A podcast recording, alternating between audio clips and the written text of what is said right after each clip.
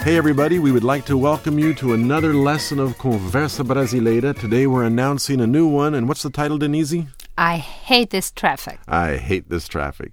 So here we are at the University of Texas, here in Austin, the center of the Portuguese learning world, right? Sure. Awesome. And Good one. as always, our videos are designed to show people the way people really talk in Portuguese, but not just nice chit chat. Today we're frustrated, mad people in traffic, right? yeah, Simone is freaking out. She's late for an interview. And Tiago is trying to calm her down and everything. But at some point, he Tiago himself, gets mad too. The guy Yeah, behind him like, starts honking and Yeah, such. passa por cima. It So is what interesting to can I see a do? stressed lady try to calm down a stressed guy. But but That's she, it. you know, our actors are not professionals by any means. But these two are actually married. wow. Simone and Tiago are husband and wife in And real. they are very natural here, don't you think?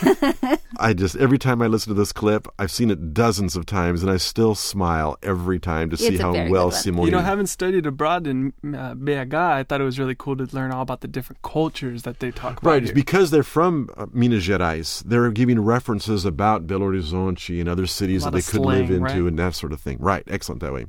So, as always, when you go to the site, we have the video, but to help you understand the video even more, we've got the pop ups, Right. the translations, the transcriptions, And the we would PDF really love your files. feedback. So if you want to leave us a comment in iTunes, but even more importantly, if you write a question on our discussion boards, we will get back We'll to you. answer it, about that. sure Right. enough. Who answers those, actually?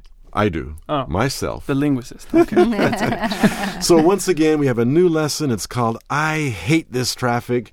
And if you want to see Simone and Thiago in a little meaner sort of style, come and check out the lesson on Conversa Brasileira.